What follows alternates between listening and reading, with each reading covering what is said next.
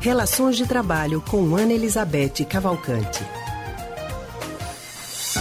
E nós já estamos ao telefone com Ana Elizabeth Cavalcante, que é psicóloga e psicanalista do Centro de Pesquisa em Psicanálise e Linguagem, CPPL. E hoje, Ana Elizabeth vai falar com a gente sobre as manias do mundo do trabalho. Ana, muito boa tarde para você.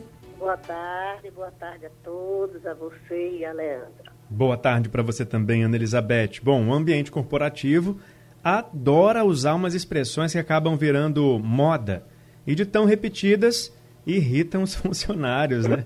Temos como pensar fora da caixa, sinergia, mindset, que significa programação mental, ou não tem almoço de graça. Isso tudo é repetido à exaustão. Essas expressões têm efeito positivo na equipe? Eu acho que não só não tem. É, é, é, é o tipo da coisa que nem ajuda, Leandro, e, e, e ao contrário, atrapalha. Né? Porque tem coisas que a gente faz que não ajudam, mas não atrapalham. Esse tipo de, de uso né, desses jargões, desses clichês, eu acho que não só não ajudam, como de fato atrapalham. Né? É uma coisa muito chata, muito irritante isso, né? Você usar essas, essa, esses clichês e, e, alguns usam assim de forma muito recorrente, né? E por que eu acho que irrita tanto? Porque eu tenho um amigo que dizia assim, que usar clichês é, é coisa de preguiçoso, né? Gente que tem preguiça de pensar e que tem preguiça de conversar. E eu concordo inteiramente com ele, porque se tem uma coisa que clichê faz, é exatamente acabar a conversa, né? Quer dizer, a conversa fica curta, porque quando se apresenta uma situação, você joga um clichê desse, parece que, que resolve tudo, né? A conversa fica curta e vazia, porque essas coisas são tão repetidas que terminam não dizendo mais nada, ficam vazias. Né? Como né? se fosse uma palavra mágica Exatamente. e que vai resolver todos os problemas. Exato. Tem, tem um jornalista americano lá do, século passado que ele dizia uma coisa que eu acho genial.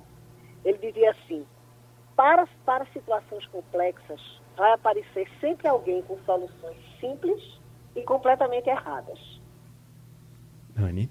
É verdade, viu? Agora, Ana, por que você acha então que esses chefes adoram repetir esse tipo de frase de efeito, hein? Principalmente quando querem pressionar ainda mais os funcionários. Exatamente, você usou o termo exato.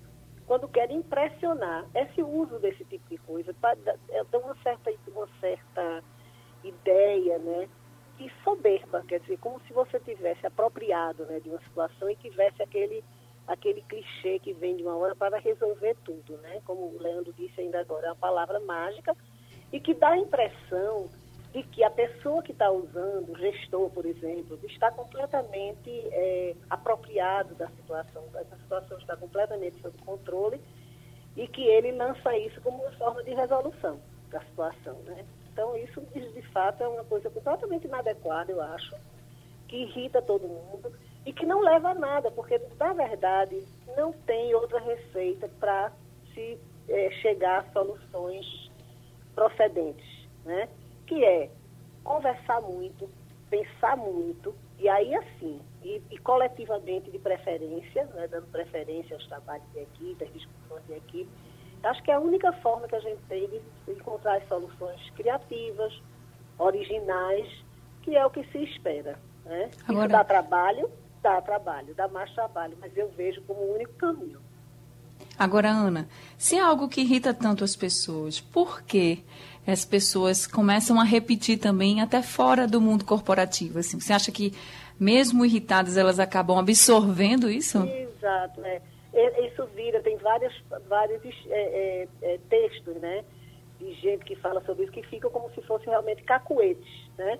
Porque isso hum. é que eu acho a hum. questão importante, sabe, Anne? É como se isso daí estimula a preguiça do qual, do qual, da qual o meu amigo fala, né?